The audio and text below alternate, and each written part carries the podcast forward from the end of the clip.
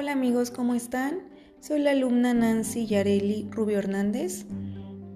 Estoy haciendo este podcast para la materia de finanzas empresariales de la profesora Cristina Díaz. En él abordaremos conceptos claves y esenciales sobre las finanzas conductuales y la política de dividendos. Las finanzas conductuales, fíjense que analizan los efectos de la psicología, los sesgos cognitivos en el ámbito financiero, obviamente. Ellas pueden ser muy útiles para optimizar la gestión del ahorro o de algunas inversiones. Bueno, de entrada puede hacerse ver el concepto pues muy complejo porque pues no todos los individuos están relacionados con el mundo financiero. Pero pues si vemos algunos ejemplos pueden ser muy útiles para irnos a entrarnos en ese camino. En internet vi un ejemplo de un profesor que es Luis Garbía y según él eh, analiza un video donde se reproduce las escaleras de una estación de metro en la Ciudad de México. Fue este video. El hecho simplemente de subir las escaleras o de bajarlas pues puede parecer aburrido si hablamos psicológicamente hablando.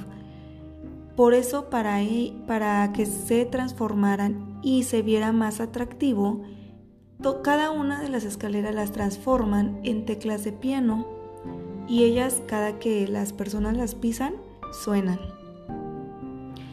Él nos comenta en este ejemplo que puede ocurrir lo mismo cuando una persona va a pagar impuestos. El proceso puede verse muy aburrido y puede verse muy tedioso y pues relacionarse con ese entorno, como les decía, pues no todos este, están muy abiertos o no todos se relacionan eh, asiduamente en él. Por eso pues cuesta mucho y se hace algo que, es muy difícil. Es por ello que este, en este concepto de finanzas conductuales lo podemos relacionar muchísimo con la psicología.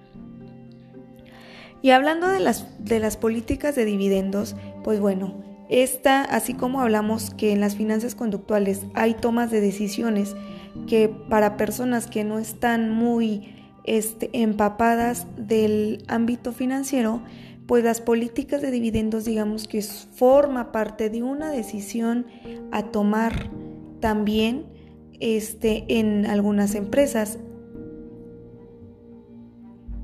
y el impacto financiero que tenga cada una de esas empresas. Por ejemplo, al llevar a cabo una inversión, pues obviamente siempre se realiza o siempre se tiene el objetivo de un inversionista a que tenga rendimientos. En este caso, los dividendos son esos rendimientos. Los dividendos, un ejemplo en cómo se pagan en una empresa u organización, puede primero es tener identificado el monto neto a pagar. El segundo paso de esta línea es identificar el valor por el que se entregará ese bien. El tercer paso puede determinarse la utilidad o pérdida por venta de algún activo fijo,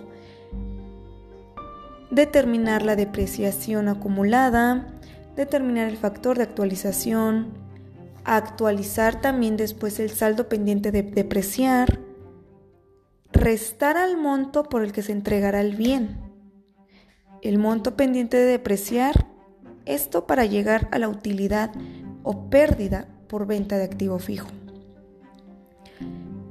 El cuarto paso sería e, emitir el CFDI por enajenación de activo por el valor por el que se entregará el bien, más el IVA.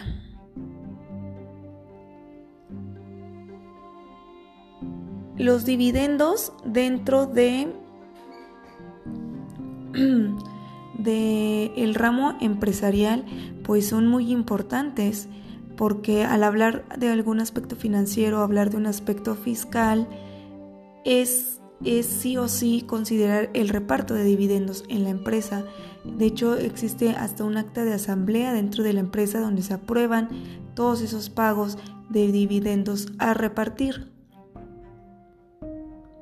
En las conductas con perdón, en las finanzas conductuales, pues se toman, se consideran la que la toma de decisiones de los inversores, pues es de forma individual, sí, pero también de forma colectiva dentro de un contexto determinado. Y pues bueno, compañeros, amigos y radioescuchas, espero que haya este podcast haya mostrado los aspectos esenciales de estos temas muy importantes dentro del tema de las finanzas. Hasta luego.